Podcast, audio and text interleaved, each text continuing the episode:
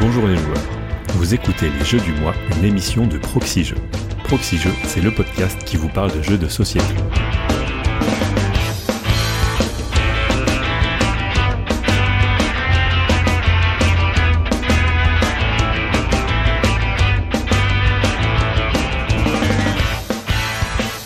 Je suis Twin, et pour m'accompagner ce mois-ci, je n'ai pas moins que le président le mieux aimé de Proxy Jeux, notre gardien du temple, notre muse, notre phare dans la nuit. C'est Cyrus. Bonsoir Cyrus. Salut Twin, bah ils n'ont rien que ça. Ah bah oui. T'as des choses à me demander peut-être, non?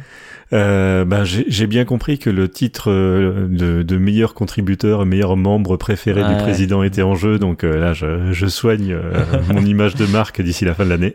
Euh, ça, ça c'est une private joke pour le coup. Je crois pas que les auditeurs soient au courant que je m'amuse à, à élire des, des chroniqueurs préférés ou des non, on en avait parlé, on en avait parlé dans l'épisode des 10 ans, mais effectivement, c'est c'est pas forcément une, une information très très largement connue. Très bien. Bon, bah écoute, tu seras officiellement mon chroniqueur préféré jusqu'au prochain. Yes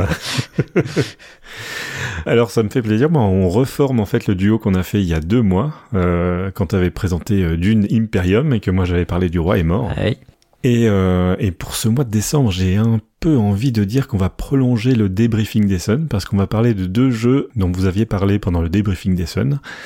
Donc moi, je vais présenter un jeu que tu avais présenté dans le débriefing et toi, tu vas présenter un jeu que Cargo avait présenté. Ouais, je crois que c'est ça, effectivement. Ouais. Bon, en même temps, il y avait, euh, je crois qu'on a parlé d'une petite cinquantaine de jeux quand même dans le débrief. Donc ça aurait été, euh, ça aurait été quand même euh, limite gonflé qu'on n'arrive pas à refaire des jeux du mois dessus, quoi. c'est sûr.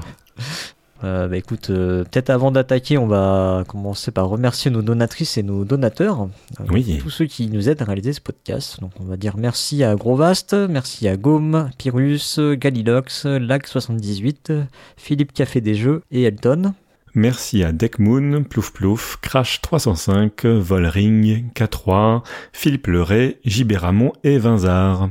Et puis on va également remercier notre sponsor. Donc notre sponsor c'est euh, la Caverne du Gobelin. Euh, la Caverne du Gobelin, ce sont quatre boutiques à Nancy, Metz, Pont-à-Mousson et Thionville. Et c'est aussi surtout un site de vente de jeux de société en ligne. Donc une boutique en ligne euh, que vous pouvez retrouver sur le site cavernedugobelin.com. Alors, euh, le mois dernier, il y avait deux jeux qui ont été présentés. C'était euh, Almadi, qui a été présenté par Drew, et euh, Suspect, Mhm. qui a été présenté par Paul Gara. Et je crois qu'on a quelques commentaires à ce sujet.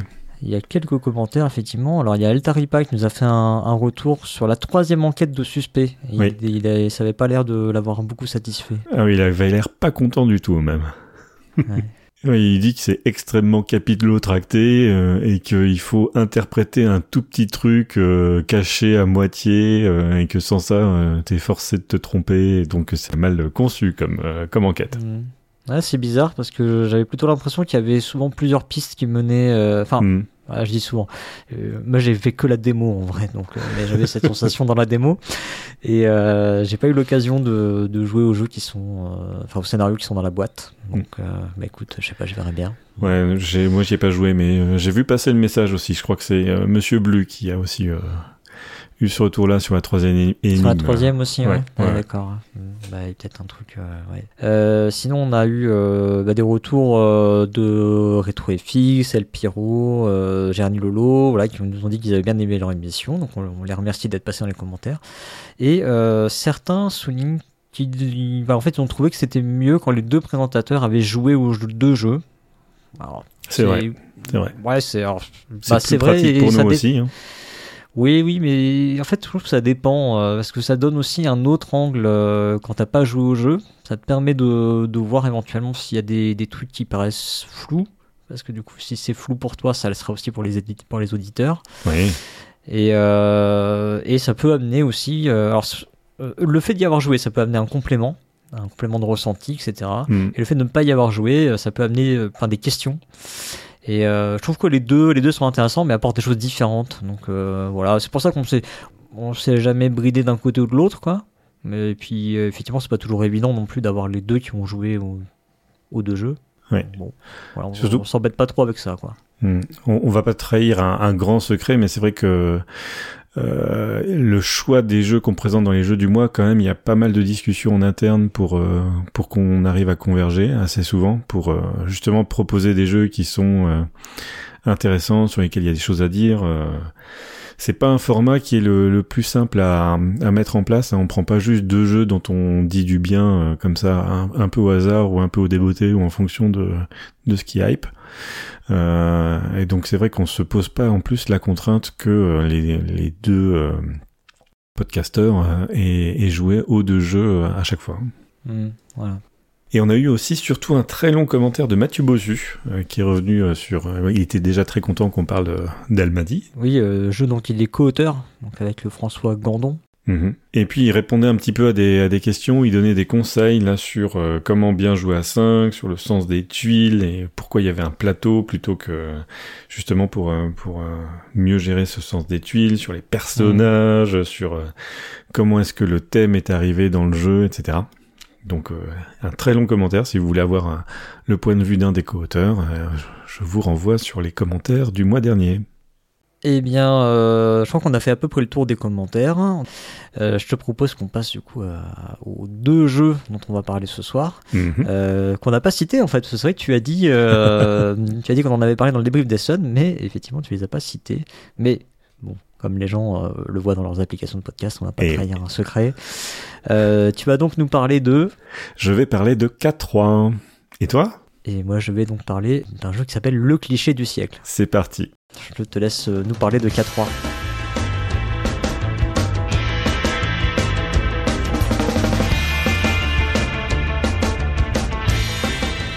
K3, c'est un. Alors, je, vais faire un petit peu de redite par rapport au débriefing des Suns, mais bon, euh, normalement, vous avez oublié ça parce que c'est un épisode qui durait au moins 4 heures.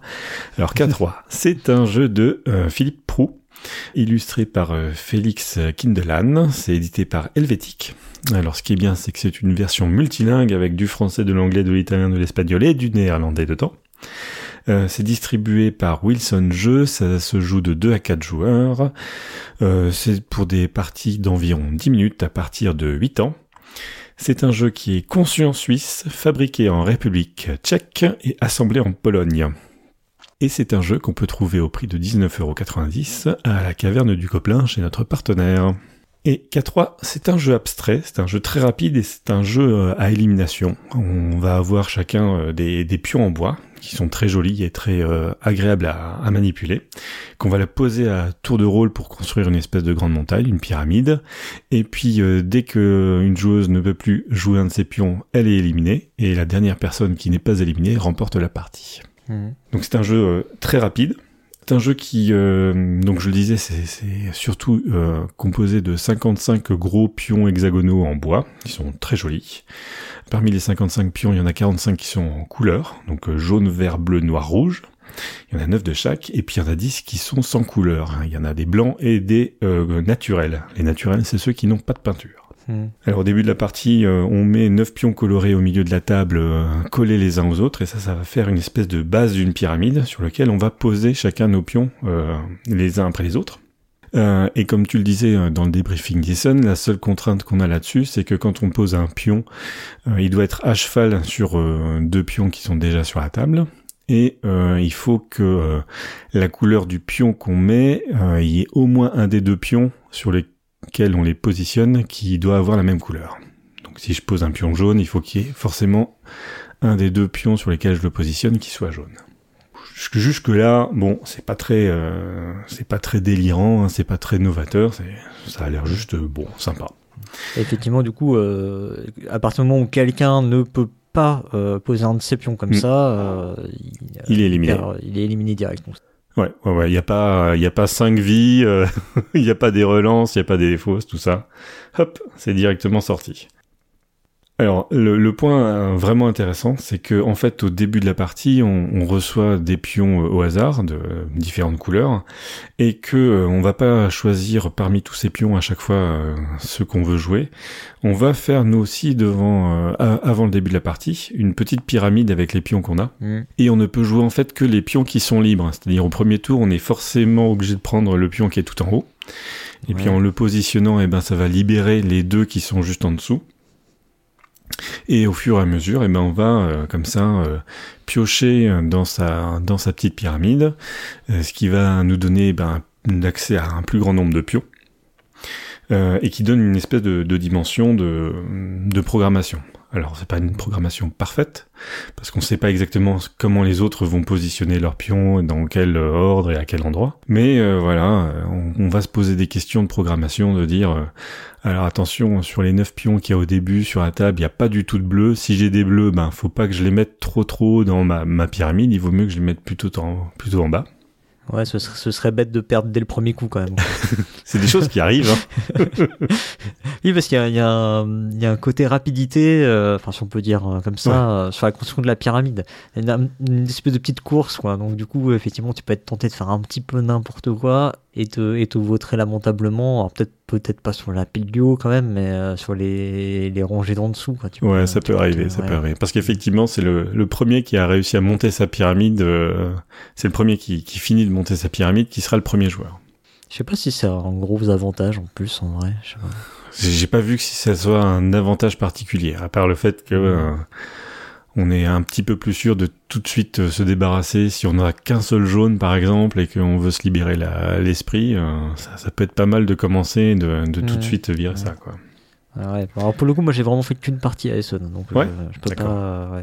J'ai prévu de l'acheter pour la ludothèque parce que mhm. avec les jeux, les jeux abstraits, il n'y en a pas des masses, mais celui-ci, on, va, en parler, hein, mais il a, je trouve qu'il a quand même pas mal d'avantages. Et il y, a, y a toujours un public quand même pour ce genre de jeu, donc. Ouais. Voilà, euh, on a notre petite pyramide et puis au fur et à mesure qu'on pioche dedans, et eh ben on va avoir un peu plus de choix parce que ben, vers la base de notre petite pyramide, il y aura plus de plus de pions et de couleurs différentes. Et c'est l'inverse qui va se passer au milieu, c'est-à-dire qu'on va commencer avec une pyramide qui a 9 euh, 9 pions de, de, de, largeur et puis ben, le, niveau du dessus, il n'y aura plus que 8 pions, puis plus que 7, puis plus que 6. Donc là, les, les, les, possibilités vont se réduire petit à petit, petit à petit. Euh, ce qui va forcément, euh, fatalement euh, amener certains des joueurs à, être coincés et à, et être éliminés. Mmh. Ouais, c'est marrant parce que as, à la fois tu as moins de place sur la pyramide centrale, mais toi as, potentiellement tu peux avoir plus de choix si tu t'es pas trop trop mal démerdé. Mmh. Mmh. Donc, ça... Mais globalement, ouais, globalement ça, j'ai l'impression que ça se rétrécit quand même. Quoi, ça se rétrécit quand même, ouais. Le tout se resserre. Surtout que les, premiers tours sont pas euh, forcément complètement fous. C'est-à-dire que c'est. J'en parlais parce que pour moi c'est tout à l'heure, euh, je, je, je, vais présenter le jeu un peu comme un, un jeu de défausse en fait. Hein. C'est euh, c'est pas forcément un jeu abstrait ou un, c'est certainement pas un jeu d'adresse, même si on manipule des des pions. Mais on a un petit peu plutôt cette cette cette mécanique là de, de vouloir se défausser de, de ces pions. Et, euh, et les, les, premiers tours sont pas foufou parce que ben il y a vraiment pas pas gros gros danger quoi. On fait juste que pas beaucoup de choix. Éliminer les, les premiers euh, ouais ces, ces premiers niveaux. Euh, bon, il y a trois petites règles en plus là, et puis comme ça on aura fait le tour euh, rapidos.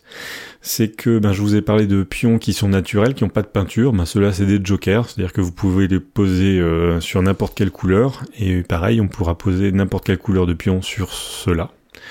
Mmh. Euh, donc ça, ça, ça ouvre des possibilités. Euh, il y a des pions blancs aussi. Donc les pions blancs, euh, on les met pas sur la pyramide, on les défausse. Ça permet de passer son tour. Donc là, ça peut être aussi un, point super sympa à, un bon moment euh, quand ça commence à, vraiment grincer des dents parce qu'il n'y a plus beaucoup de place, plus beaucoup de possibilités. Il y a ces pions blancs là qui permettent de passer le tour. Et il y a ce qui s'appelle les pénalités, c'est-à-dire que si à un moment vous mettez un jeton jaune sur deux jetons jaunes, eh ben, euh, il y a une pénalité. C'est-à-dire que si on met sur euh, deux, euh, deux pions qui ont la même couleur, c'est un peu trop facile. C'est ça, c'est trop facile. et donc, la joueuse précédente dans l'ordre du tour va vous piquer un pion de votre pyramide et puis la mettre à côté de sa petite pyramide. Donc, ça lui fera un, un pion qu'elle pourra jouer en plus quand elle veut.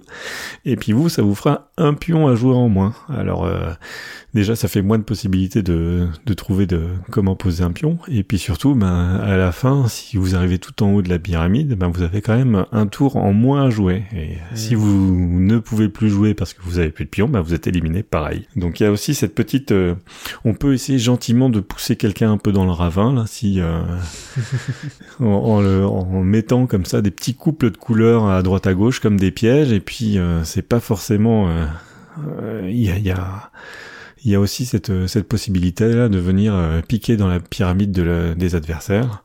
Et donc si en plus on arrive à piquer un pion naturel ou un pion blanc euh, dans la pyramide d'un adversaire, c'est c'est extraordinaire, c'est encore mieux. Ouais. Oui, parce que enfin c'est c'est pas tu l'as pas dit mais c'est enfin ça peut être euh, évident mais en gros on voit les pyramides des autres quand même hein. c'est à dire que comme c'est pas comme des cartes parce que toi tu parlais de jeu de défauts effectivement je suis, je suis d'accord avec toi du coup, du coup la grosse différence c'est que tu vois la pyramide des autres c'est vrai tu, vois tu voyais les jeux des autres c'est d'ailleurs quelque chose sur lequel il faut euh, enfin ça euh, au début, on, on, se regarde un petit peu euh, les couleurs qu'il y a sur le premier niveau de la pyramide. On regarde plus ou moins euh, les répartitions pour voir qui est-ce qui a beaucoup de bleu ou s'il y en a un qui a pas du tout de rouge, ce genre de choses. Et, et ça, ça, ça, compte aussi quand on commence à, à, à, construire sa petite pyramide, quand on fait la programmation au début de partie. Donc il y, a, on voit parfaitement comment les autres pyramides sont faites. On ne sait pas exactement dans quel ordre les adversaires vont, vont jouer leurs pions, mais effectivement, il y a rien de caché. Et euh, donc ouais, c'est pour moi c'est vraiment un, peu un jeu de défauts. Ça, ça, on a un bon feeling qui ressemble à du carreau combo ou du, du Nimo. Euh, sauf que là, la contrainte, elle est visuelle, elle est sur l'adjacence des couleurs. Il faut, faut associer des couleurs de, de, pions pour pouvoir monter sur la pyramide. C'est pas des valeurs. C'est souvent dans, dans les jeux de défauts, c'est plutôt des valeurs. Il faut monter ou comme dans Tichu, ce genre de choses.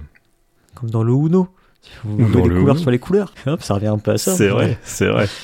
Sauf qu'il y a vraiment un côté spatial, mais en fait. C'est ça qui est assez. Euh, hmm. Moi, j'aime bien ce genre de jeu. On d'ailleurs reparler avec l'outil du siècle. Mais, euh, ouais. Et euh, ouais, donc il y a une dimension d'adjacence, cette dimension de couleur qui est peut-être d'ailleurs un petit peu plus, euh, un petit peu plus évidente, un petit peu plus directe que quand on, on compare des valeurs ou des, des combinaisons de cartes, ouais. qui, qui nécessitent peut-être un petit peu plus de réfléchir. Là, il y a, il y a moins de réflexion, c'est moins cérébral en tout cas comme, euh, comme jeu abstrait. C'est un peu plus direct, je trouve. Euh, et puis il y a cette dimension de programmation sur laquelle on peut, euh, on peut aussi un peu réfléchir. Est-ce que je prends des risques? Euh, parce qu'il y a des trucs évidents. On voit bien que s'il n'y a pas du tout de rouge au début, euh, ben on va garder les rouges plutôt dans le, bas de sa pyramide. Mais aussi, on va se poser des questions sur euh, est-ce que j'essaye de mettre des jokers assez haut dans ma pyramide pour pas me retrouver me coincer trop trop vite, ou est-ce que je les mets les plus en bas possible parce que ben c'est plutôt à la fin où ça va être le plus utile, et surtout pour empêcher un adversaire de venir me les me les piocher cela. Euh, j'ai dit que c'était rapide. Euh, moi, je trouve que les parties, c'est plutôt 5-10 minutes. Euh, j'ai pas l'impression qu'on on soit vraiment... Il euh, n'y a pas une grosse analyse qui se mette en place où euh, on, on, prend, je trouve, assez rapidement la décision de, de jouer, de quel pion jouer.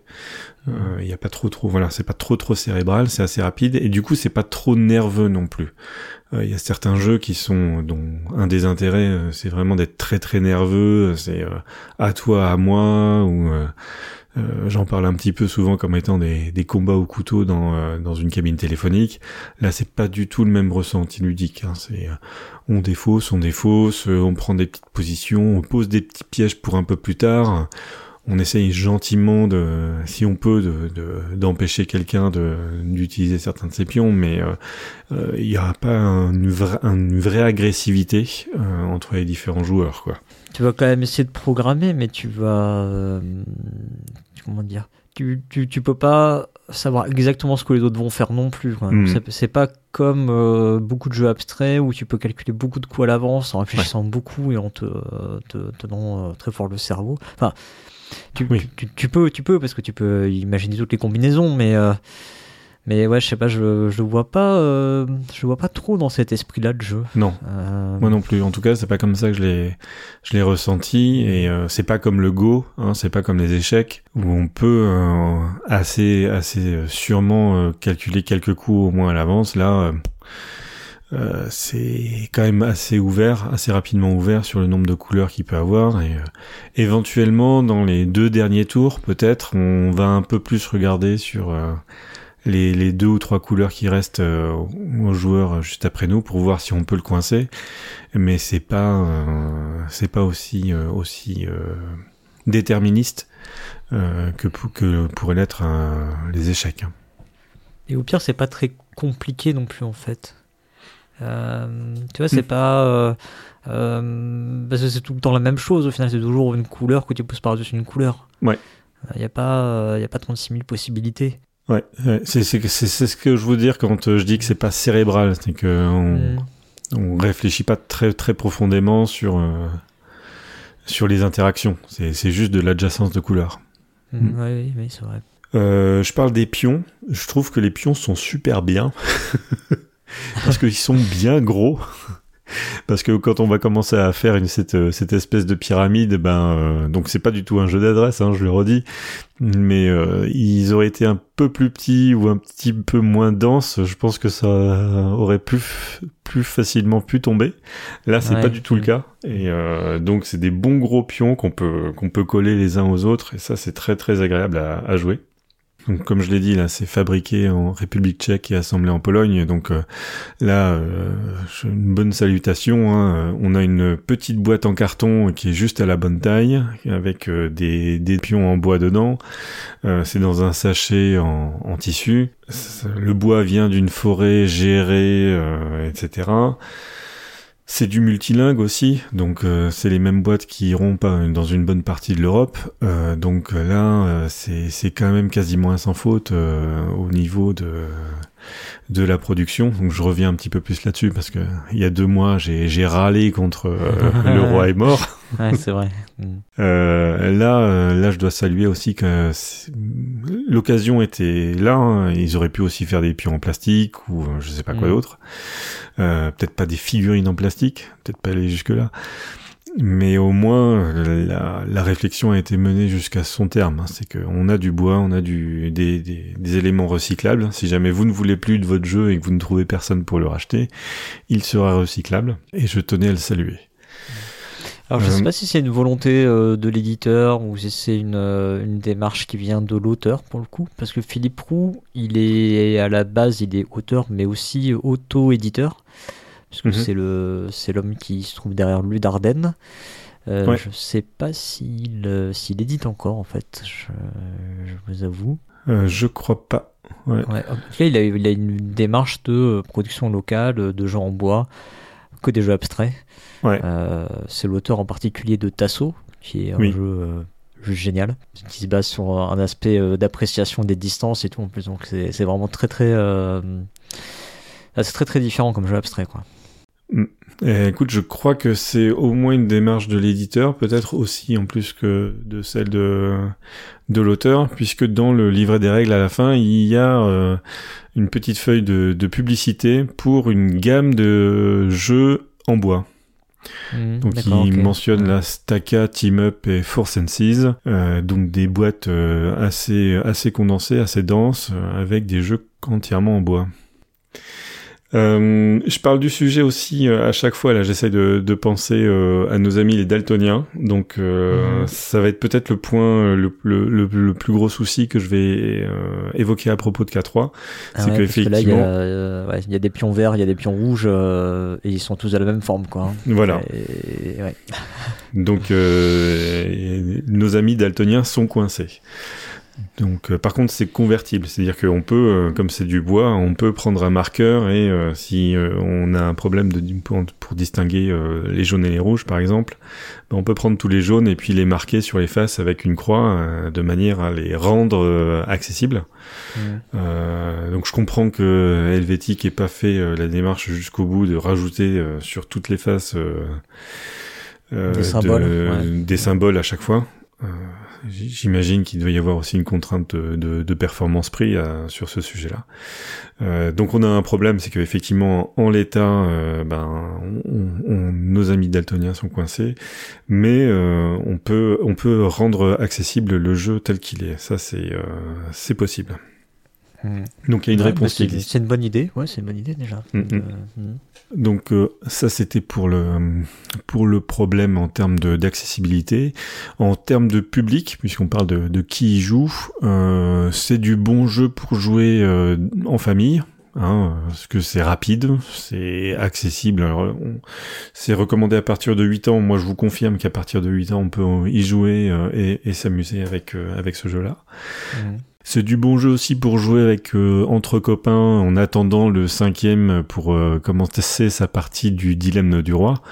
Euh, ça fait partie de ces petits jeux là que qu'on peut facilement sortir et parce que ça ça titille quand même un petit peu l'intellect. C'est comme euh, Sushi Go ou, ou, euh, Sushi Express ou euh, pas forcément un jeu d'apéro, mais vraiment un jeu qui, qui est très rapide et qu'on auquel on peut jouer en étant peut-être un petit peu plus retors et un petit peu plus calculateur quand on y joue avec ses copains que quand on y joue avec sa famille. Ça c'est c'est une possibilité aussi.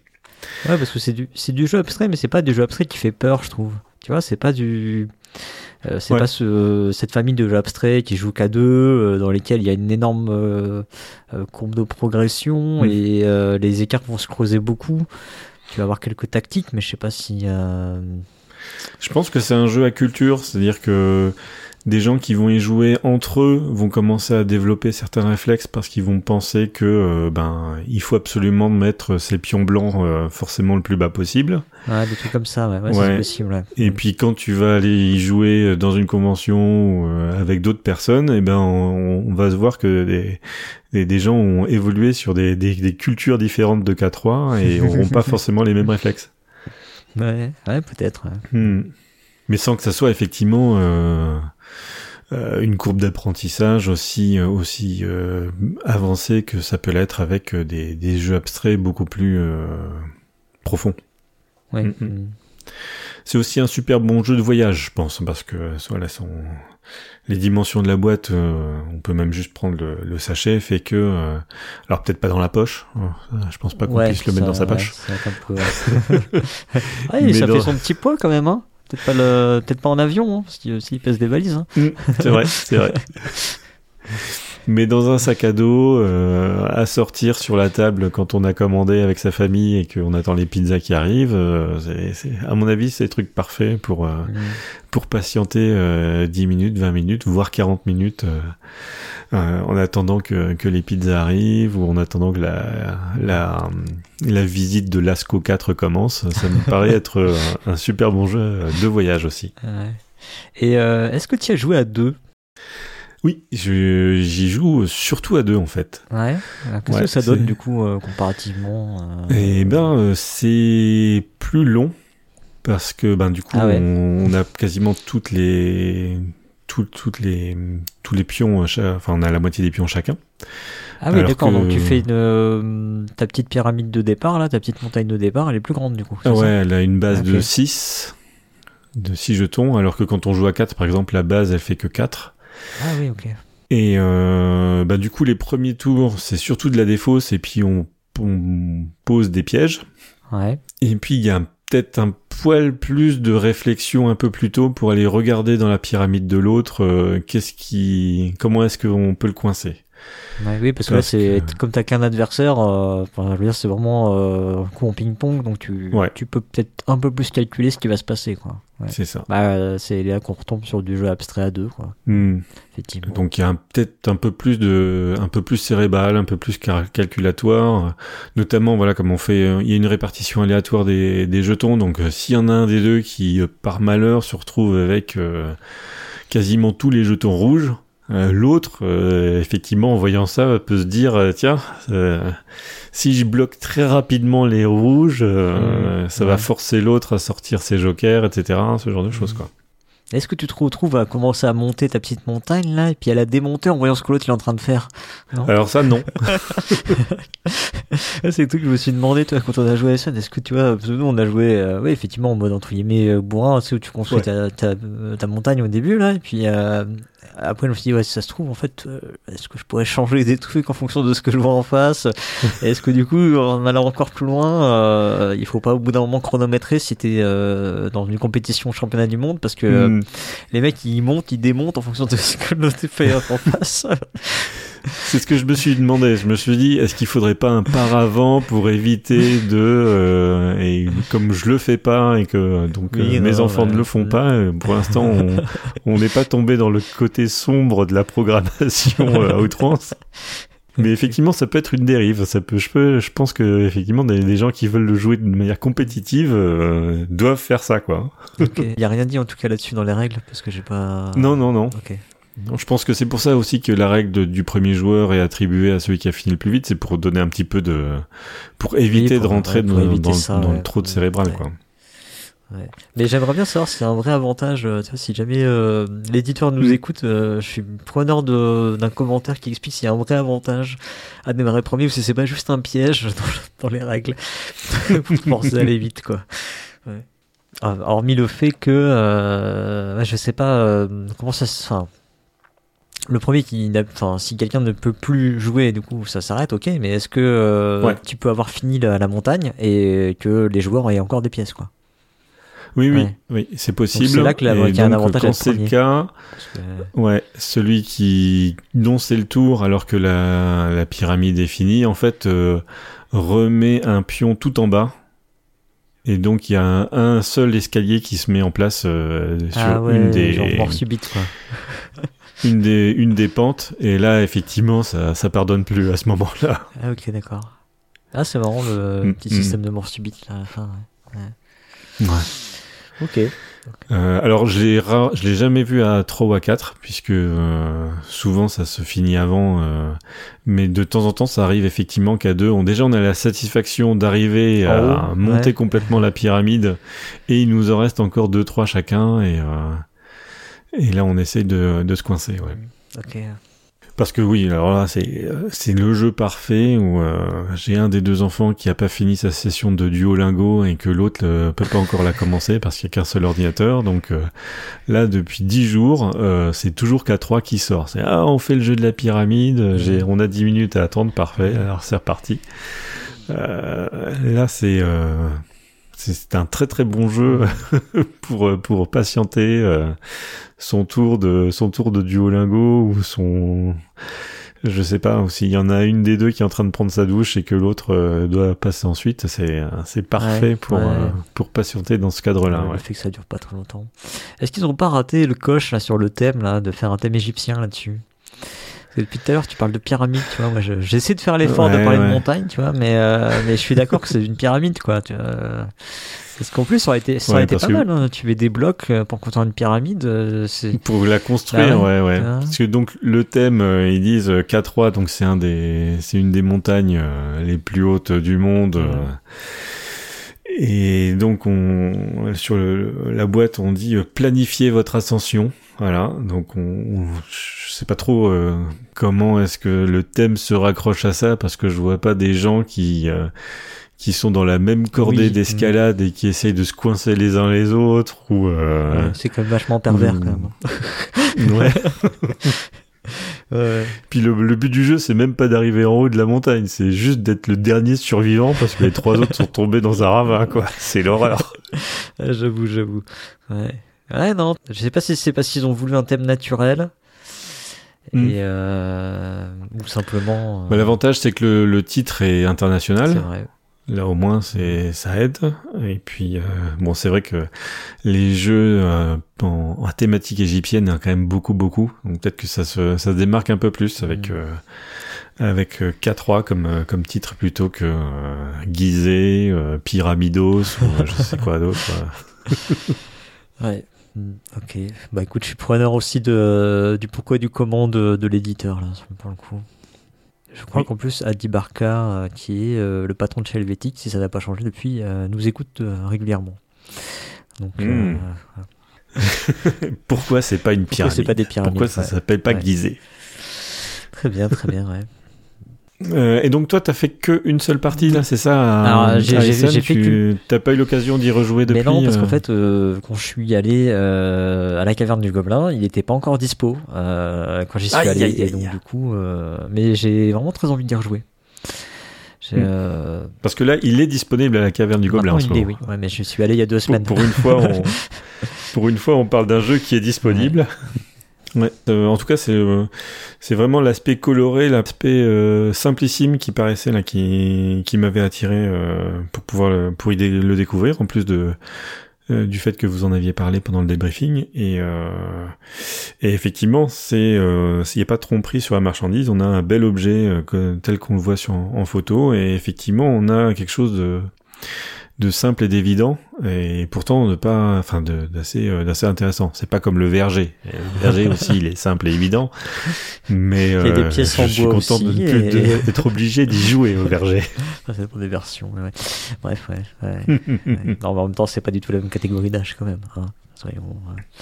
non plus c'est vrai c'est vrai Voilà. Non, non, mais ouais, c'est un beau jeu de- que nous a proposé là Philippe Prou. Et c'est cool. C'est plutôt cool du coup que ça ait une édition peut-être plus large que s'il l'avait fait euh, en auto-édition euh, via Ludarden. Mhm. Parce que je pense qu'effectivement, ça n'aurait pas eu la même, euh, la même distribution. Donc voilà. En tout cas, moi, je, je souhaite une bonne réussite à, à ce jeu. que tu pourras réessayer à la ludothèque quand il sera Mais oui, disponible mais oui. J'y compte bien.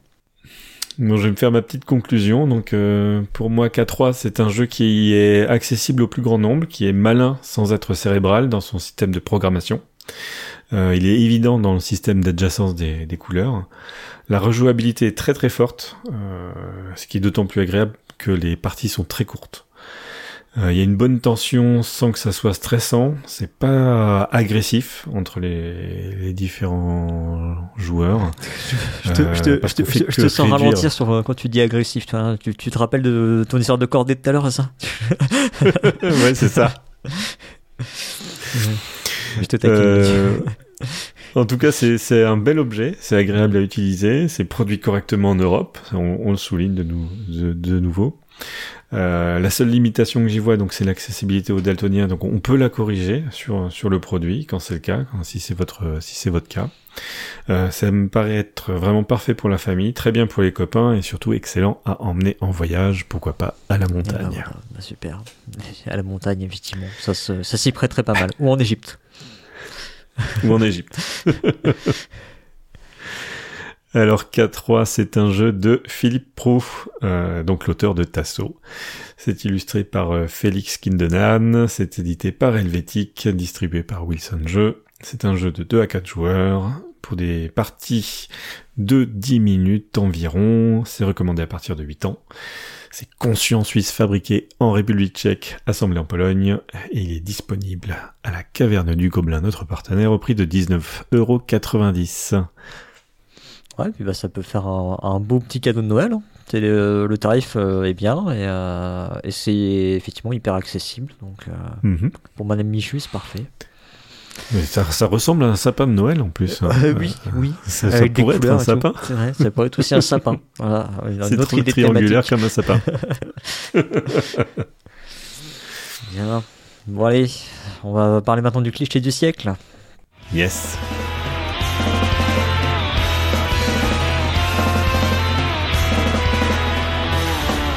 Alors, le cliché du siècle.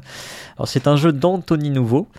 Euh, c'est un jeu qui est illustré euh, par euh, plusieurs personnes. On a Ronnie Libor, on a Gyula Posgay, Soren Meding et Maja Vrozek.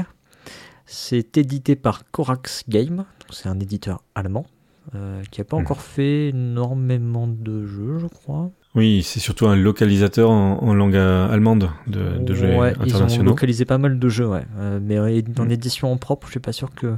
Ils avaient fait le Roi des 12. Euh, il se trouve que le Roi des Mm. 12, c'est un jeu qui nous avait bien, bien, bien plu l'année dernière à Essen. Euh, Ouais. Alors, c'était le, le, le Spiel Digital. Mais euh, on avait bien, bien aimé. On en a jamais reparlé. On en a parlé dans le débrief. On en a jamais reparlé euh, à posteriori de ce jeu. Mais Voilà. Et il se trouve que ça a été le cliché du siècle a été aussi le coup de cœur d'une bonne partie de l'équipe cette année. Donc, Ouais. Corax Game maintenant éditeur à surveiller. le jeu a été localisé en France par Panic Game. Ça se joue de 2 à 4 joueurs. Il donne à partir de 10 ans des parties de 45 minutes. C'est un jeu qui est fabriqué en Chine. Et euh, il se trouve qu'il est disponible à 39,90€ à la caverne du Gobelin. Alors le jeu, déjà, il a une petite histoire. Euh, du, coup, du coup, je vais, je vais me permettre de raconter euh, très très brièvement. Hein. Je vais pas non plus rentrer dans les détails parce que j'ai pas, pas tous les détails. Mais c'est un jeu qui a été présenté au concours de Boulogne-Billancourt en 2018 et qui a remporté, bah, qui a été primé au concours. Alors, je sais pas précisément comment ça fonctionne, mais il y a toujours plusieurs jeux primés, je crois qu'il y en a toujours 4. Oui. Donc qui gagnent, quoi, les 4 gagnent en gros. Ça va être un petit peu intéressant de, de regarder qu'il y a eu des évolutions en fait sur le jeu entre le prototype, euh, dont les règles sont encore disponibles sur internet, je les ai trouvées, et, euh, et Anthony Nouveau, c'est un auteur français. Et euh, du coup, bah, je vais poser deux trois questions via via Facebook.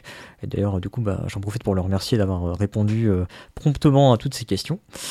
Voilà, ça va permettre d'apporter quel- quelques éclairages sur certains, certains des propos. Alors, le principe du jeu, on a 14 invités qui sont euh, des gens qui ont été invités à un dîner. Euh, voilà, donc là, c'est la fin du dîner. On est dans les années 20. Si, je- si j'en crois le style euh, graphique du jeu et le style euh, vestimentaire des personnages. Et donc, euh, bah voilà, la soirée s'est bien passée. Donc maintenant, on va prendre une belle photo euh, pour euh, montrer, euh, voilà, pour garder un souvenir de, de cette mémorable soirée. Mhm. Euh, mais bon, il y a un hic parce que bah, la soirée s'est passée, donc il y a des gens qui, il y a des affinités, et des, euh, des gens qui s'entendent un peu moins bien, voilà. Et donc du coup, les gens, ils ont envie d'être placés d'une certaine façon sur la photo. Il y en a qui veulent être devant, il y en a qui veulent être derrière, il y en a qui veulent qu'on voit leur visage, d'autres veulent être à côté d'un tel ou pas à côté d'un tel. Euh, Mhm. Voilà, des choses comme ça, quoi. En gros, on est sur un jeu qui reprend le principe du le problème du plan de table. Je sais pas si tu as déjà Ah bah, Comme toute personne qui s'est mariée un jour, Voilà, euh, que dire. Si, malheureusement, euh, si t'es marié, tu as été confronté au problème du plan de table. C'est un petit peu ça, quoi. Voilà. C'est rigolo d'ailleurs comme origine de, de jeu de, de, de prendre ce, ce problème du plein de table et de dire tiens euh, la problématique de, de Tata Micheline, euh, je vais la tourner dans un jeu. Ouais, ouais. Alors, j'avoue, je sais, je sais pas si l'idée est vraiment venue de là. Alors, le jeu s'appelait Le Déjeuner des Canotiers et euh, est basé sur le bah, l'œuvre de d'Auguste Renoir, donc le- Mhm. la peinture, hein, le, le Déjeuner des Canotiers. Euh, D'ailleurs, ah, ça c'est dommage, j'ai oublié de, de demander à, à l'auteur, mais je sais que euh, Igari, hein, le, le patron d'Igari, voulait un jeu, je crois, sur ce thème, et je me demande du coup si c'est pas, euh, s'il l'avait pas un peu créé dans cette dans cette idée-là. Bon. D'accord. Voilà, c'est pas grave, ça va rester le mythe et puis ça fera un commentaire de l'auteur qu'on pourra reprendre dans le- la prochaine émission. Euh, Donc bref. Voilà, et donc le déjeuner des canotiers, et donc sur effectivement là il y a, une table, il y a des gens on voit que, qui, prennent entre guillemets la pause, donc euh, sûrement que l'idée est venue de là, je, je- ne sais pas. Concrètement, comment ça va se passer Dans le jeu? Il y a 14 enveloppes sur lesquelles figurent les, personnages, les mêmes personnages que les gens vont tous avoir, sur des petits socles. Euh, donc c'est des silhouettes euh, sur des socles en plastique. Donc les silhouettes elles sont en carton, c'est ce qu'on appelle des, des standees. Et donc on a tous un set comme ça de 14 silhouettes.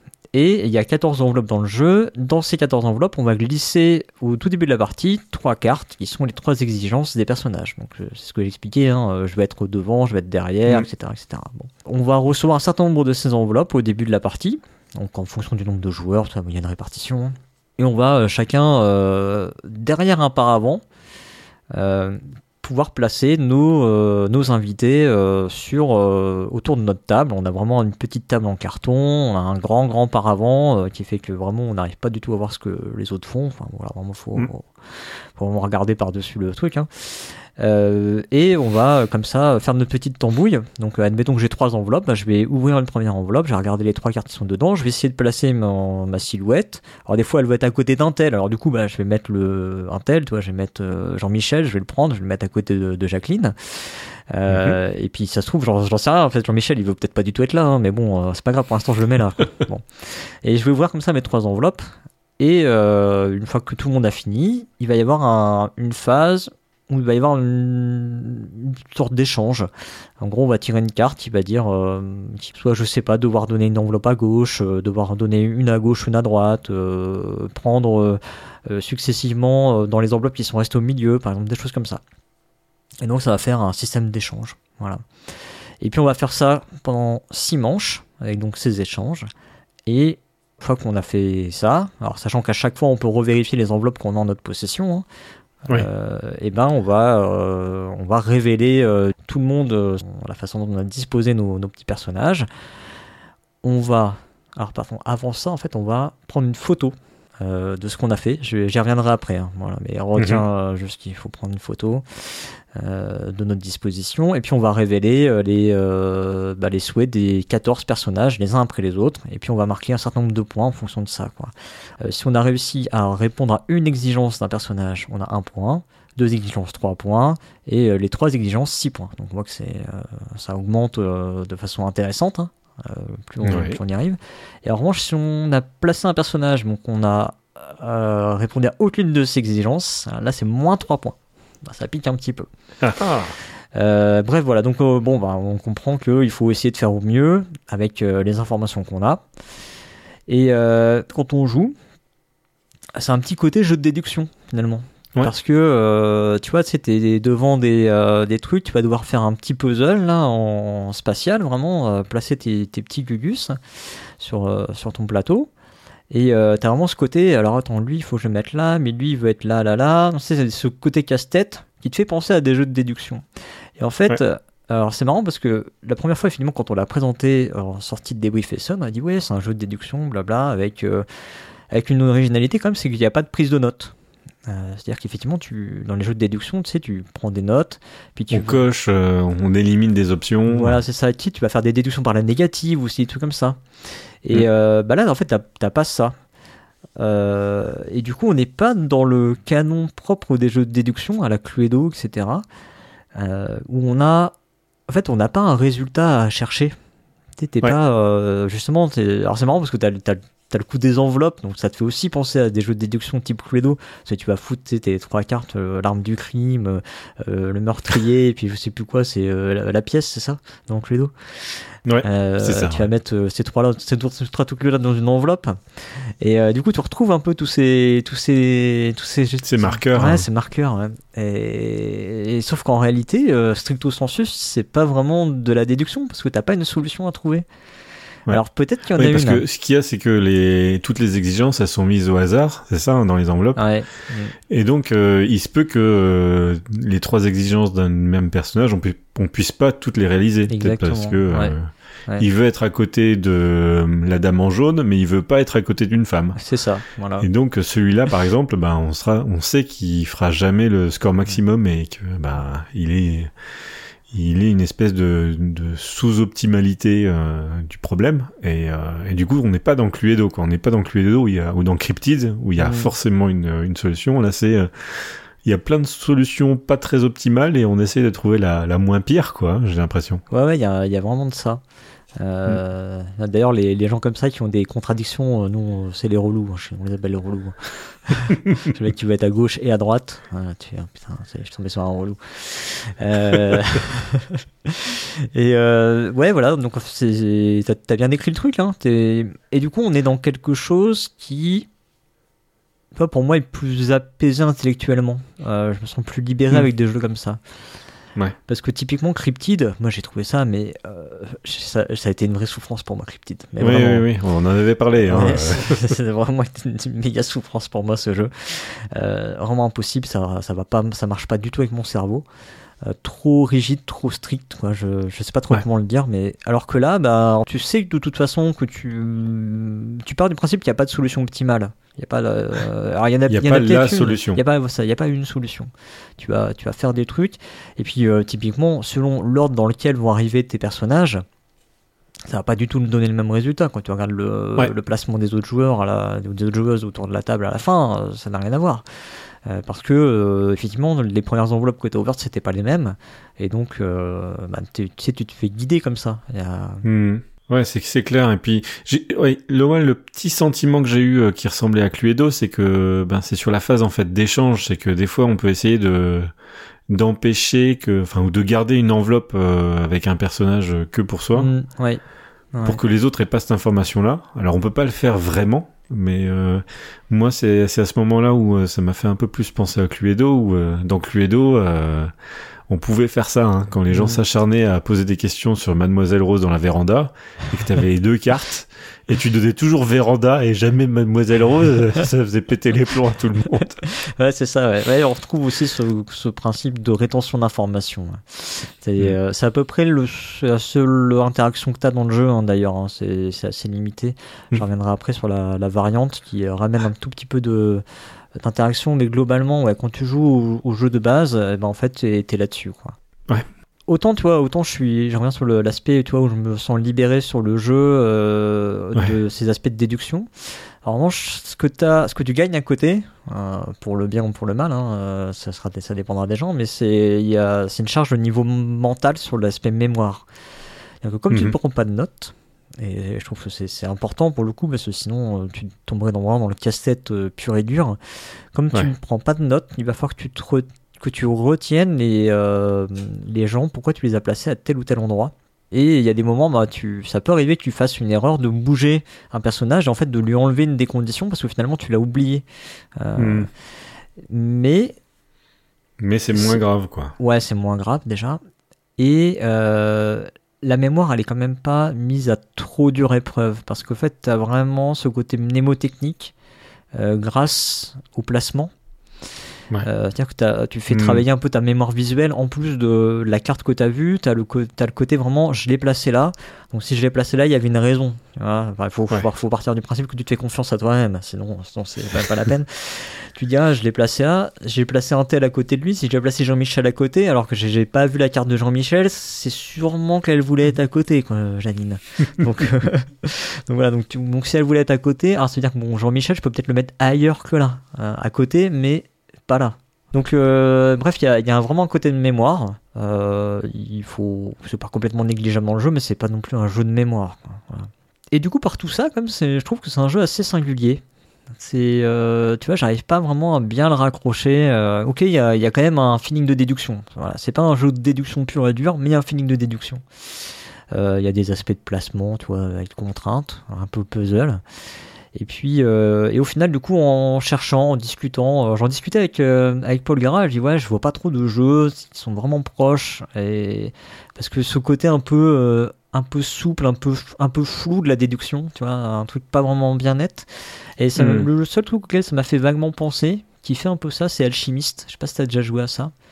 Un Non. jeu de, de Mathus Cotry chez CGE, qui avait été édité euh, chez Yellow. Et en fait, dedans, alors, c'est un jeu de déduction pour le coup, hein. c'est vraiment un jeu de déduction, parce qu'il y a vraiment une, euh, des solutions à trouver euh, dans la partie. Enfin, de mémoire, j'ai joué qu'une fois, en plus c'était Essen aussi. Euh, mais tu vas faire des paris à certains moments. Donc, euh, si tu veux, tu, tu te permets de faire des déductions un peu floues, un peu, euh, un peu vaseuses, un peu, euh, oui, c'est pas grave. si tu que la moitié des trucs, tu vas faire quand même un petit peu de points. tu vois, Il y a des, trucs- des trucs comme ça, quoi. Donc, voilà. Ouais. Mais, mais honnêtement, sorti de là, c'est assez singulier. Et puis, Oui. euh, Ouais. Alchimiste, ouais, c'est un jeu, c'est un jeu qui dure deux heures. hein. C'est vraiment un gros jeu. Il y a de la gestion, des ressources, machin. Tu vas accumuler des, euh, des ingrédients pour faire des potions, tout ça. Et euh, du coup, c'est un jeu qui est beaucoup plus ramassé, hein, euh, le cliché du siècle. Euh, la plupart du temps, nous, on fait la partie en une demi-heure, euh, et pourtant, Oui. hein, j'ai cette réputation de pas être un joueur très rapide. euh, tu vois, ils ont dit, ils ont dit 45 minutes sur la boîte. Euh, en une demi-heure, tu peux, tu peux avoir fait la partie à 4. Ouais, clairement. Voilà. En tout cas sur la version de base. Euh, et en même temps, c'est moins sec, tu vois, qu'un jeu euh, à la, euh, dans les jeux de déduction, tu vois, des jeux à la Sherlock 13, où, Mhm. euh, où Oui, on c'est- sent c'est que tellement Sherlock 13, épuré, c'est plus un puzzle, quoi. Ouais, ouais, c'est tellement épuré, du coup, il y a tellement plus rien Mm. que c'est- c'est c'est un peu trop sec pour moi, ce, ce genre de jeu. Et Ouais. puis là, c'est humain, en fait. C'est, c'est, cette personne-là, elle est sympa avec celle-là, ils veulent être ensemble. Et quelque part, euh, j'ai pas l'impression que c'est la même, le même type de mémoire qui est actionné dans, dans la tête. Et Ouais. que, euh, quelque part, c'est plus organique, quoi. C'est plus euh, quelque chose qu'on, qu'on a vécu tout le temps, quoi. Ou, euh, on part à quatre voitures en vacances, euh, qui est-ce qui est avec qui? Et ben euh, voilà quoi, c'est c'est des choses qui sont euh, peut-être un peu plus naturelles, un peu plus euh, ouais organiques. Ouais, ouais, ouais, c'est c'est bien dit, effectivement. Alors, pour, pour autant, alors, je, je, me, je me corrige quand même un petit peu moi-même Mhm. sur l'aspect de déduction. J'ai analysé un peu les cartes des Ouais. exigences des gens. Et il y a, euh, si tu veux, elles sont, c'est pas équilibré en fait dans les cartes. Et donc, tu peux, euh, tu peux aussi faire un peu des paris sur les trucs que t'as pas vus en fonction Je de ce que t'as question. vu. Ouais, tu peux, tu peux un petit peu. Et, et par exemple, il y a, il existe une carte pour chaque personnage. euh, je veux être à côté de lui. Oui. Mais il n'existe pas en revanche une carte euh, je veux masquer telle personne par exemple. Voilà. Donc, euh, Ouais. donc ça, ça peut, alors ça peut se tenter, mais c'est compliqué quand même. Et Mhm. euh, bref, il y y, a un déséquilibre dans des cartes. Il y a des cartes qui sont présentes plus de fois, donc tu peux aussi euh, miser là-dessus. Quoi, voilà. Ça peut, ça peut être des petits paris. Plus que de la déduction, plus c'est plutôt des, plutôt des paris. Quoi. Et en plus, il faut quand même Ouais. bien se souvenir du coup de ce que tu as vu passer, quoi, pour euh, réussir à dire euh, il reste encore cette carte-là que j'ai pas vue ou euh, ce genre de truc. Oui, parce que la plupart du temps, en fait, on verra pas toutes les enveloppes, ça c'est sûr. Non, ouais, non, tu verras pas tout. Et, il re- et tout le monde, il va lui rester un, deux ou trois bonhommes, euh, ouais. trois silhouettes sur le côté. Et là, là, c'est toujours le risque. On sait qu'il peut rapporter des points à quelqu'un, mais si tu le mets un Mm. peu n'importe où, il peut t'en faire perdre trois aussi, quoi. Ouais. Et c'est peut-être là où il y a la, il peut y avoir la tentation de connaître la répartition des exigences et de faire des paris là-dessus. Ouais. Euh, ouais, bon, voilà quoi. Euh, alors, on va quand même revenir euh, sur la photo, parce que j'avais parlé de photo à un moment. Alors, on peut se demander, est-ce que c'est un simple gimmick? Parce que cette photo, à Essonne, on nous a jamais dit qu'il fallait prendre une photo, figure-toi. c'est fou. Et là, j'ai demandé à l'auteur, du coup, j'ai dit, alors, mais la photo, ça vient d'où? Parce qu'effectivement, c'était pas dans le proto. Ça vient de, ça vient de toi D'accord. ou ça vient de, de l'éditeur? Il m'a dit, bah, ça vient de l'éditeur. Alors, du coup, ça- je trouve ça un peu, un peu fort de café parce que c'est l'éditeur quand même qui présentait sur le salon, mais bon, bref. Euh, et euh, Bah, c'était peut-être pour enlever 10 minutes aussi euh, sur les tables à Essonne, quoi. Ouais, ouais, je, je, je pense qu'il y a peut-être un petit peu de ça. ouais. Oui, en plus, Essonne, du coup, il faisait des parties un petit peu plus courtes. Il y avait, il y avait que 4 quatre manches au lieu de 6. D'accord.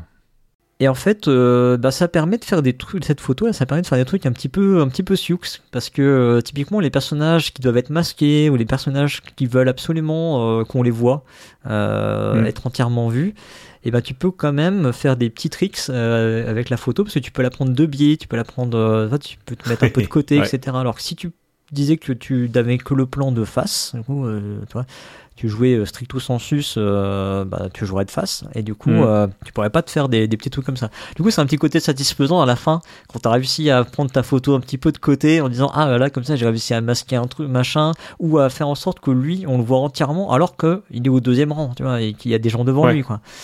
Donc euh, voilà, il y a quand même ce petit truc là assez fun et puis bah oui, c'est en même temps oui c'est fun, toi tu prends ta photo, c'est vrai que c'est original dans le jeu, mais c'est pas qu'un gimmick. Voilà, tu, peux euh, faire des, des, des trucs un petit peu tordus du coup euh, du fait que tu prends une photo.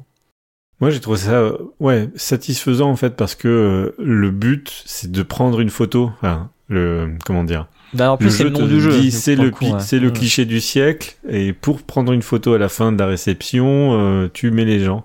Et donc moi, j'ai trouvé, j'ai pas trouvé super utile euh, pour le décompte des points de prendre les photos, mais j'ai trouvé ça satisfaisant quelque part pour Ouais. l'histoire du jeu qu'elle se conclut par euh, tu prends une photo en vrai quand même euh, à la fin quoi. Mais effectivement, tu fais très bien de le dire.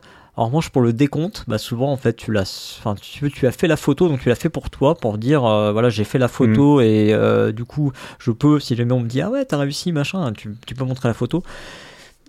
Mais en vrai, euh, on l'utilise pas vraiment pour le décompte, quoi. On s'amuse pas à mettre la photo Non. au milieu de la table pour euh, détailler, parce que c'est c'est trop petit. Je rêverais en revanche, c'est d'avoir, d'être dans une salle, d'avoir un grand écran, puis de pouvoir s'amuser, tu vois, à projeter les photos de tout le monde, puis à faire, ah regarde là, tac, tac, tac, tac. Là, euh, t'as vu, il y a un Ah, tel, un tel. oui. Ce serait trop fun.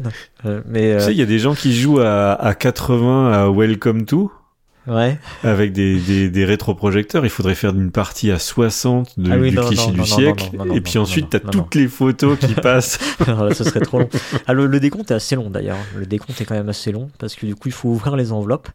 Mais euh, en fait, moi, je vois pas le temps passer à ce moment-là parce que je trouve ça, euh, je trouve ça c'est fun là. C'est un petit peu la, Mm, ouais, je sais mm. pas si c'est un, travers euh, de, de, ma, de ma jeunesse euh, à l'école, tu sais, c'est le, on distribue les copies, tu sais, à la fin. Enfin, quand t'as fait combien, toi, en, en biologie, t'as eu combien? Il, y a, il, y a il y, a un petit côté comme ça, euh, je trouve, dans le, la, la résolution finale.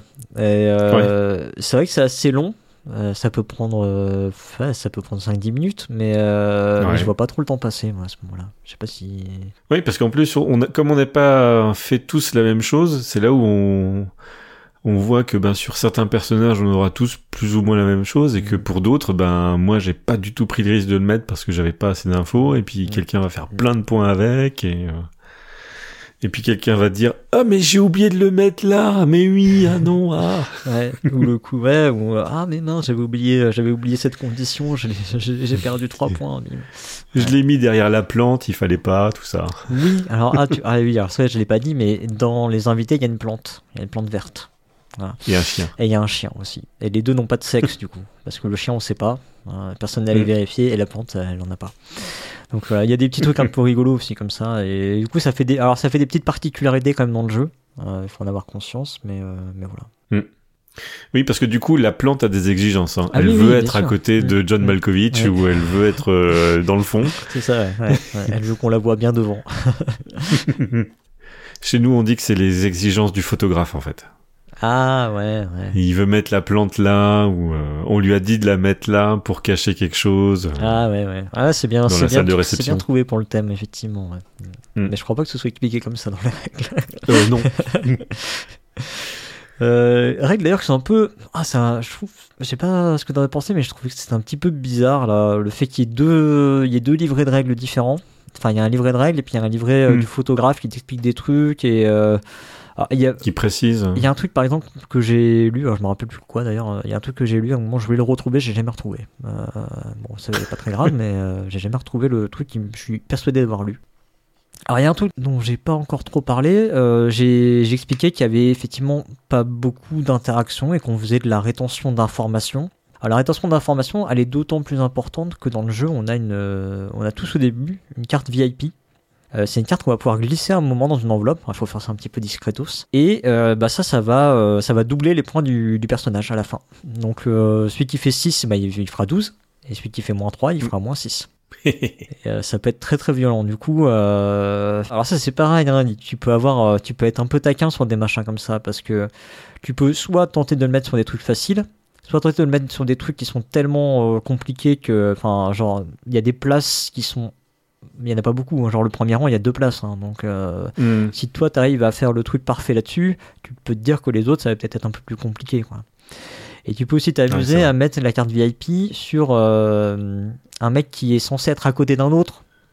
Ce qui fait que euh, les gens auront peut-être tendance à le mettre, à le placer, même s'ils ne l'ont pas. Tu vois hmm. Et euh, Alors qu'ils demandent des trucs complètement barrés à, co oui, voilà, à côté de ça. exactement. Ouais. Enfin bref, voilà, tu peux, mm. euh, ça fait des, ça peut faire des trucs un petit peu rigolos en tout cas la, la carte VIP. En tout cas, c'est, mm. ça fait, ça provoque la petite surprise supplémentaire à la fin de la partie. Ah, lui a une carte VIP. Et tu, tu peux en avoir plusieurs. Hein. Tu peux en avoir plusieurs. Ouais. On peut parler également de la variante. Euh, il y a une variante avec des enchères, qui est une variante qui était à l'origine en fait dans le jeu créé par l'auteur. Ah, oui. Euh, ouais, qui était un jeu qui était d'ailleurs créé pour 3 6 joueurs à la base, mhm. euh, qui a été raccourci, enfin réduit à 4 pour des besoins plutôt éditoriaux. C'est-à-dire qu'effectivement, le jeu il coûte quand même déjà 40 euros. Bah, il faut imaginer qu'il y a 14 petits, petits personnages, là, 14 standis x 4. Il y a également des d'autres jetons euh, qui sont des décorations. Et ça, ça sert à la variante des enchères. Donc finalement, ces décorations qu'on va pouvoir mettre sur la petite table, bah, ça va nous servir de monnaie pour euh, certaines cartes qui sont donc ajoutées dans cette variante. Euh, donc là, on va mélanger trois cartes entre guillemets normales et trois cartes qui sont à tendance d'enchères. Mhm. Et il va y avoir des principes de euh, bah, chaque joueur peut mettre une de ses cartes aux enchères, et puis euh, on va monter. Il y a une enchère à la hollandaise, donc c'est les enchères descendantes. T'as des voilà, as plusieurs typologies d'enchères comme ça qui sont proposées, et donc là tu mises les décorations, et les décorations, bah, en fait c'est des points à la fin. D'accord. Euh, quand tu as deux décorations, c'est un point. Donc euh, ça, ça va rajouter un petit peu d'interaction dans le jeu. Ça peut ajouter des... euh, par exemple, tu peux dire que tu es en train de mettre aux enchères une carte avec... euh, euh, Enfin, pardon, un personnage avec, qui est VIP. Ouais. alors t'as pas le droit de mentir, hein, mais genre tu Ouais. peux dire effectivement que les VIP, ce qui est censé faire monter sa cote, etc. voilà. Donc ça ajoute, ça ajoute effectivement un petit peu d'interaction dans le jeu. Moi honnêtement, je suis pas méga fan. Alors j'ai joué à 6 en fait avec les Ah. enchères pour le tester. Donc du coup, ça a vraiment rallongé beaucoup la partie, j'ai trouvé. Euh, parce que j'ai acheté l'extension pour jouer jusqu'à 6. D'accord. Donc je pense que jusqu'à 4, ça doit aller. Euh, quand tu montes, bah, hormis vraiment à vouloir de l'interaction et vouloir vraiment être amateur de ce côté-là euh, où je vais faire monter... ouais, d'accord. voilà, ça- il faut avoir conscience que ça rallonge quand même pas mal la partie. Hmm. Mais c'est, en tout cas, pour l'auteur, en tout cas, c'est vraiment euh, le jeu, c'est ça quoi, c'est le jeu avec les enchères quand même. Parce que le, le point positif quand même, c'est que tout le reste de la du jeu, c'est en simultané. C'est-à-dire que quand moi je regarde ce que j'ai dans mes Ouais. enveloppes, tout le Mhm. monde le fait. Quand on s'échange des enveloppes, tout le monde le fait en même temps. Ou quasiment, il y a une carte qui, qui le fait pas Ouais, en même temps que les autres. ouais, ça, ouais. Donc euh, sur la sur la durée de la partie, je trouve que c'est bien parce que ça ça la ça la contraint quand même quoi de de faire tous ces trucs là Mhm. en parallèle. Euh, En fait, c'est. Mais du coup, ce qui est dommage, c'est que euh, effectivement, c'est un point que j'avais noté, c'est que bah, si tu joues pas avec les enchères, t'as peu de variété dans les cartes, puisque en fait, t'as 6 manches et t'as 6 cartes. Donc, euh, t'es sûr Ouais. de retrouver toujours les mêmes. Ouais. Et en particulier, il y en a une euh, qui dit que euh, tu prends une carte, vraiment celle que tu veux, chez n'importe qui. Et Ouais. donc, euh, celle-là, quand elle arrive à la toute fin, bah, t'auras beau avoir fait toute la rétention que tu veux dans la partie, bah, boum, euh, c'est mort, quoi. Et euh, c'est un petit peu frustrant. Et euh, toi, s'il y avait eu une incertitude là-dessus, euh, même, alors je dis pas qu'il aurait fallu doubler des cartes, mais voilà, ça aurait pu, ça aurait pu être ça aurait pu être pas mal ouais, d'avoir un peu plus de variabilité. ouais, ouais. un peu de variété là-dessus. Surtout, il y, a, y quelques cartes qui peuvent très mal s'enchaîner. Et du fait Ouais. qu'il n'y ait pas cette variabilité-là, s'il n'y a pas, euh, au lieu d'avoir juste six cartes d'échange, il y en a pas, il y aurait pu en avoir 9 ou 10. Quand il y en a, il y en a qui s'enchaînent, et qui s'enchaînent très très mal, et qui du coup, euh, bah, font perdre une manche à toute la, à toute la table. C'est un peu, euh, c'est un peu bizarre, quoi. euh, parce que ça aurait été pas mal d'en avoir un peu plus, parce que aussi chaque euh, groupe aurait pu décider, tu veux dire, euh, cette carte-là, on l'aime pas trop, on l'enlève. euh. Mhm. Ouais. Et euh, alors c'est pareil dans les cartes des exigences. Il faut savoir que dans le prototype, pour le coup, il y avait plus de variabilité au niveau de ces cartes-là. D'accord. T'avais euh, mais des contraintes peut-être un peu plus un peu plus subtiles parce que t'as des personnages qui regardent c'est à gauche, des personnages qui regardent à droite. Et donc t'avais des, des contraintes qui disaient euh, je veux discuter avec telle personne. Donc là c'est vraiment les visages, il fallait qu'ils qu'ils se regardent en gros. des- Dans la bonne direction, Enfin, ah oui. pas avec telle personne, mais je veux discuter avec quelqu'un ou tout un truc comme ça. Et euh, alors ça, ils l'ont mis dans une autre extension pour le coup. Euh, il y a des trucs comme ça dans une autre extension qui est euh, qui est pas qui est pas encore vendue dans les magasins, si je dis pas de bêtises, mais elle est vendue sur le site de Don't Panic Game. D'accord. Voilà. Parce qu'il y a de la publicité, effectivement, j'ai vu, j'ai vu ça là, sur le, le côté de la boîte pour ces, les différentes extensions. Ouais. Mm. Et je, je l'avais pas encore vu en vente, là, celle-là, avec les, les trucs un peu plus variés, là. Donc euh, j'ai dit que j'avais joué à 6. Alors 6, euh, si tu mets pas le, enfin si tu mets pas les enchères, du coup tu retombes sur un- un- une durée de partie qui qui, qui est raisonnable. hein. Et Ouais, euh, franchement, il n'y a pas de souci à jouer à 6. hein. C'est euh, ça, ça, passe- ça passe très très bien. hein. Même honnêtement, même avec les enchères, on a fait, ça a duré une heure. C'est pas non plus, Oui. ils annoncent 45 minutes sur la boîte pour le jeu à 4. Donc c'est, ça va, c'est, ça, reste raisonnable. Mais, mais voilà, c'est pas ce que j'attends de, de ce jeu-là. Je trouvais plus épuré finalement sans les enchères. Sauf, sauf, sauf, en jouant à deux. Et là, euh, ça m'a même limite surpris parce que tu te dis enchère à deux, ouais, bof quoi. Euh, et en fait, ils ont trouvé un truc assez, assez malin dans cette variante à deux avec les enchères. Alors, soit tu peux jouer à deux euh, normal et, et voilà, bon, après, c'est. Tu vois quand même beaucoup, beaucoup, de, beaucoup, beaucoup d'enveloppes à deux. Euh, donc tu te retrouves plus à être coincé. euh, vraiment, c'est celui qui aura fait le plus optimal. euh, et euh, toi, dès le début, tu as 5 enveloppes. Donc, euh, dès le début, tu es. Waouh, tu a Ah oui, beaucoup, beaucoup de trucs. quoi. Euh, mais avec les enchères, tu as un système où, un peu comme du I Split You Choose, mais Mhm. c'est pas vraiment ça. En fait, il y a un joueur qui va choisir une des enveloppes qui était au milieu de la table. Il va dire Ok, on va mettre celle-là aux enchères. L'autre joueur va dire C'est ça le prix. Donc il va dire par exemple c'est 5. Mhm.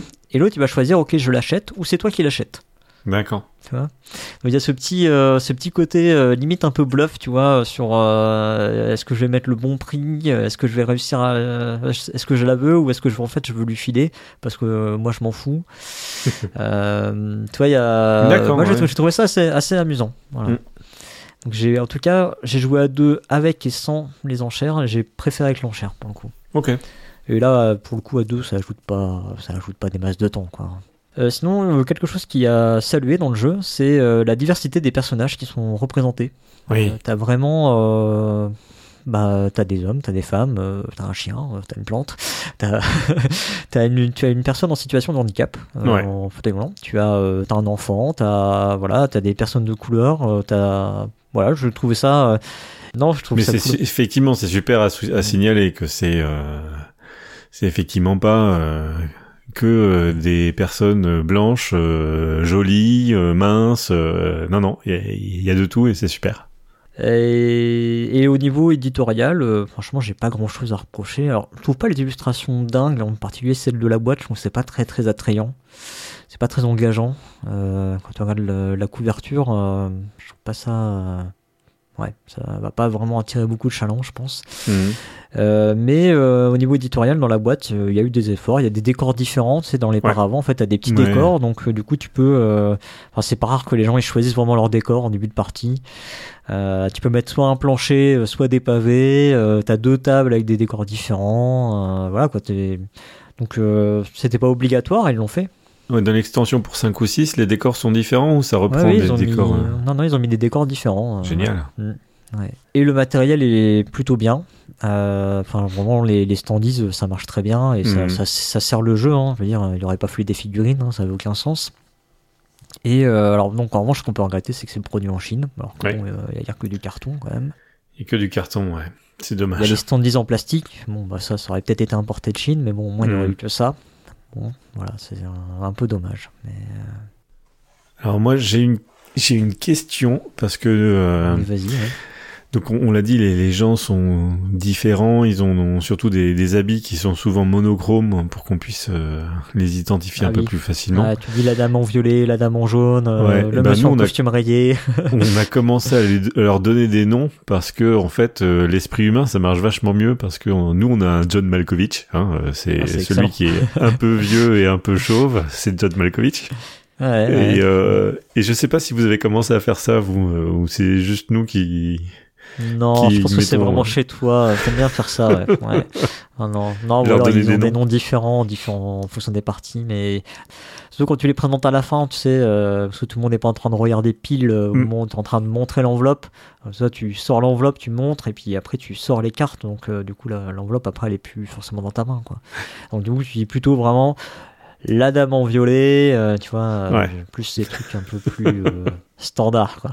Voilà. Et puis en plus, euh, enfin toi, tu joues beaucoup avec les mêmes personnes, tu joues beaucoup en famille. Oui. Euh, moi, je joue souvent avec des groupes différents, donc si Mm. je commence à leur donner des noms euh, d'une partie à l'autre, euh, les gens ils vont être paumés, quoi. Donc, euh, mais ouais, ouais, ouais, c'est, Ouais, c'est je, trouve, bah, je trouve ça plutôt sympa. Limite, tu pourrais même les écrire sur les, les petits standees, hein, si tu les enlèves Ouais. pas, euh, les socles. Là. Pour finir de signaler quand même, euh, donc j'ai dit qu'il y avait une extension pour jouer jusqu'à 6. Ouais. Euh, Il y a une extension effectivement qui est disponible sur le site de l'éditeur qu'ils appellent avant-première, qui rajoute des personnages euh, différents. Donc en fait tu vas en écarter 3 et en mettre 3 nouveaux. D'accord. Et ce sont des stars, donc du coup il y a des cartes d'exigence qui vont avec. Ok. Euh, et puis euh, ils vendent aussi des kits de luxe, ils appellent ça, qui sont des, euh, des standees mais en plastique au lieu d'être en, en carton. Et qui sont transparents du coup. C'est-à-dire que normalement les standees autour des personnages il y a un grand bord blanc et là ils sont, bah, ils sont transparents. Donc ce qui fait que je pense que c'est plus compliqué de cacher les gens en vrai. Hmm. Donc je sais pas si c'est vraiment bien en fait en plus des. Alors je pense que ça fait des trucs plus jolis, c'est vrai. Mais déjà bah, c'est du plastique, ça coûte euh, assez cher du coup quand même hein, pour euh, si tu veux te faire le set complet. Et puis, euh, et puis en plus je pense que ça devient, je pense que ça, ouais ça, ça complexifie le jeu sur le fait de cacher les personnages. Donc je, je le recommanderais pas. Mais, mais ça doit être joli. D'accord. Euh, voilà, bah écoute, en conclusion, euh, moi c'est un jeu que j'apprécie beaucoup. Pourtant, je suis quelqu'un qui aime les jeux avec de l'interaction. Là, euh, on peut vraiment pas dire qu'il y en ait. on peut dire qu'il y en a presque pas. en plus, je suis pas forcément amateur de la variante avec les enchères, donc tu vois, j'aurais même tendance à la diminuer, mhm. limite l'interaction. je sais pas, ça en fait, ça me propose un... déjà un jeu finalement original, parce que je trouve pas grand chose qui ressemble à ce genre de jeu. Ouais j'aime beaucoup la composante spatiale, donc euh, là il y a vraiment, euh, je veux dire, enfin ça repose vraiment sur le principe de la spatialité, quoi. C'est vraiment, euh, je veux mettre un tel à côté d'un tel, lui devant, l'autre derrière. ouais. Et bah écoute, ouais, j'ai toutes les parties que j'ai faites, j'en ai quand même déjà fait 7 ou 8, et ben j'ai toujours passé un bon moment. Et puis j'aime la, j'aime la phase de résolution alors que finalement elle est assez longue. Euh, toi, c'est un jeu qui propose plein de contradictions mhm. et, ben, je me rends compte que je l'apprécie. Quoi. Donc il y, a, euh, il a ce petit quelque chose en plus euh, dans son originalité qui fait que, euh, ouais, qui fait que ça, passe, ça passe très bien chez moi. Et c'est clairement le jeu que ouais, tu peux sortir avec tout le monde. Quoi. Il donne à partir de 10 ans. je pense que 10 ans pour les, la partie avec les enchères, oui. avant, mhm. je pense que tu peux jouer à 8 ans si tu joues sans les enchères. Euh, je peux je, peux confirmer qu'en tout cas ici oui, ça, joue à partir de 8 ans sans les enchères. ouais. Et ça joue très bien, ouais. J'ai pas encore osé euh, jouer avec mon fils, il a 7 ans. En fait, l'occasion s'est pas présentée en vrai. Hmm. Mais euh, je pense qu'il pourrait jouer. Je m'en fais pas trop trop. Et c'est marrant parce que c'est pas, je sais pas, toi, dans Panic Game, ils font beaucoup de jeux avec des licences assez fortes, toi, du manga, des choses comme ça. Et là, je la désentêtais pas du tout là-dessus. Quand on nous a dit euh, c'est ton Panic Game qui fait la localisation, j'ai fait ah bon, t'es sûr? Bah bonne pioche pour eux, moi je, pense. C'est étonnant d'ailleurs que le, le, jeu était d'abord édité chez Corax Game, qui est un éditeur euh, étranger, alors que l'auteur est français, euh, le jeu avait remporté un prix à un prix Games, France, etc. c'est assez étonnant. Voilà, bah, je sais pas toi ce que t'en as pensé au final? Bah moi je, alors c'est très amusant parce que quand j'ai vu qu'il y avait besoin d'un smartphone, je me suis dit qu'en fait euh, il y avait une application et que quand tu prenais la photo, ah ça te calculait les points automatiquement et que ah, c'était un jeu euh, où il y avait vraiment une solution. Non, alors l'auteur m'en a parlé de ça, qu'il aurait bien aimé qu'il y ait une application développée pour compter les points, mais ça lui paraissait déjà très très compliqué. Ouais, ça tu m'étonnes. Hors de prix, quoi. Ouais. Ouais, non, ça me paraît compliqué, effectivement. Et après, en fait, en découvrant et en voyant qu'en fait les exigences sont distribuées au, hasard et donc, euh, bah, que euh, tout, il n'y a pas de solution, il n'y a pas une solution optimale qui existe. J'ai trouvé que c'était très euh, déculpabilisant, en fait. Mhm. Alors que quand on joue à Cluedo ou à Cryptid, euh, il faut trouver une solution optimale euh, et il faut vraiment se casser la tête. Donc c'est vraiment une autre proposition. Là, on est on est relax, on prend les trucs, ça marche, ça marche pas. C'est comme dans la vraie vie. Euh, y a machine la relou. Et eh ben écoute, celle-là, je vais même pas la mettre sur la photo parce que et eh, ça va quoi. C'est ça. Je fais ça sur mon temps libre, hein, je vais pas non plus en plus, euh, voilà. Et, euh, et du coup aussi pour euh, pour y jouer avec les enfants, le fait de montrer tout de suite que ben il y a des trucs qui pouvaient ne pas marcher, où il y avait des exigences qui étaient euh, non réconciliables pour des personnes, bah c'était ouais voilà déculpabilisant et donc il n'y avait pas euh, euh, de faute à avoir que un point au lieu de trois ou trois au lieu de six et que du coup ça ça le rendait d'autant plus abordable. Et, et je pense que c'est bien qu'il reste aussi abordable que ça parce que ouais il est il est unique il est frais il est organique il est gentillet ça parle à presque tout le monde hein, quand on a eu un petit peu de ce genre d'optimisation sous contrainte euh, à devoir faire. C'est super cool de, euh, de pouvoir y, passer qu'une demi-heure. Et, euh, et, ça aussi, ça fait partie des trucs positifs là que tu soulignais, c'est qu'effectivement, on n'y passe pas 90 minutes. 90 minutes, je pense que ça aurait été trop long pour ce genre d'expérience ludique. Mmh, mmh. Mais là, c'est juste ce qu'il faut. Ouais. C'est vrai qu'on est vraiment, dans, je trouve, dans un sentiment positif à la fin de la partie. T'es pas en train de te dire, toi, si t'as, enfin, si t'as fait un mauvais score, t'es pas en train de te dire que t'as raté ta partie. Tu fais, tu, moi j'ai toujours eu le, le, réflexe inverse et j'ai remarqué ça aussi autour de la table. Les gens ils font waouh, mais t'as réussi à faire ça, tu vois Ils, vont, mm. ils vont complimenter celui qui a fait un truc vachement balèze, qui a fait beaucoup de points. Tu fais, waouh, putain, ouais, t'as mis 12 points, plus 12 points, t'as fait les deux, euh, t'as fait deux euh, persos VIP euh, avec leurs trois exigences remplies, waouh, trop bien, quoi. Tu ouais, putain, moi, j'avais, lui, je l'ai même pas mis, j'avais pas d'infos dessus, et voilà, quoi. Ouais, on est vraiment dans une espèce de positivité. Alors, je sais pas Mm. vraiment ce qui crée ça, au final. Alors, il y, a le- il y a le fait où tu construis quelque chose, ça, c'est toujours quelque chose d'assez satisfaisant dans les jeux, hein, quand tu construis des choses. Ouais. Là, tu places des gens, c'est pas, mais c'est un côté construction. Et euh, ouais, j'ai- dans toutes les parties, on est toujours sorti quelque chose de plutôt positif. Quoi. Pas de dévaluation des gens. Non. Euh, Donc, euh, ouais. Oui, et puis surtout, la plupart, enfin, là, moi, dans mon expérience, quand quelqu'un a un mauvais score, c'est que, ben, un peu par malchance, euh, c'est la personne qui a vu euh, deux enveloppes de moins que euh, les autres joueurs, quoi. Hmm. Donc, il lui reste un ou deux bonhommes qu'il a pas mis parce que, pff, je sais absolument pas ce qu'ils veulent. Et donc, c'est pas grave, quoi. C'est, c'est pas que j'ai mal fait. Ouais, c'est juste que j'ai, pas eu de chance et je sais Ouais. pas ce qu'ils veulent, ceux-là. Donc ça va, quoi. C'est pas, voilà, c'est pas culpabilisant comme expérience. Ouais, c'est super positif. Voilà, voilà, bah écoute, je crois qu'on a fait le tour. Yes. Donc c'était le cliché du siècle, un jeu de Anthony Nouveau, qui est illustré par euh, Ronnie Libor, euh, Gyula euh, Posgay, Soren Meding et euh, Maja Brosek. C'est édité par Corax Game, ça a été localisé par Don't Panic Game, ça joue de 2 à 4 joueurs, mais donc vous aurez compris qu'il y a une extension pour jouer jusqu'à 6, à partir de 10 ans, mais donc si vous jouez sans les enchères, vous pouvez attaquer à 8 sans trop de problème. 45 minutes, fabriqué en Chine, 39,90€ à la caverne du Gobelin. Voilà. Bon bah merci Twin. hein. Eh ben merci Cyrus. Et en plus, on a refait une émission où on avait joué chacun au jeu présenté par l'autre. Oui, voilà, avec euh, des regards du coup euh, complémentaires. euh, voilà. Bon, moi j'avais joué qu'une seule fois à 4 ans, mais. euh, bon. Je peux Bah, pas- tu je mettras un pas, commentaire euh, quand tu re- euh, auras rejoué. je dirais si c'était vraiment toujours aussi bien. Et comment c'est comment j'ai trouvé les parties à deux. Yes. Bien. Bon, bah, on, va, on va se quitter là. On va dire au revoir à nos auditeurs et à nos auditrices. Si vous avez aimé cette émission, ben, n'oubliez pas de venir nous le dire sur le site. Euh, pareil, si vous n'avez pas aimé, vous pouvez venir nous, nous dire pourquoi.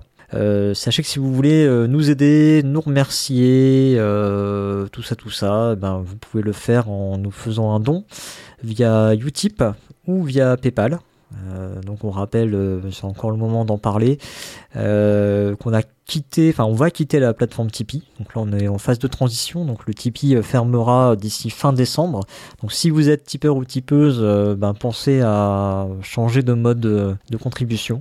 Voilà, vous pouvez passer par Utip, par PayPal ou nous contacter directement pour qu'on vous donne les coordonnées bancaires. Si vous voulez nous faire un virement direct, c'est possible aussi. Voilà, Hmm. Donc les commentaires, les réseaux sociaux, Mhm.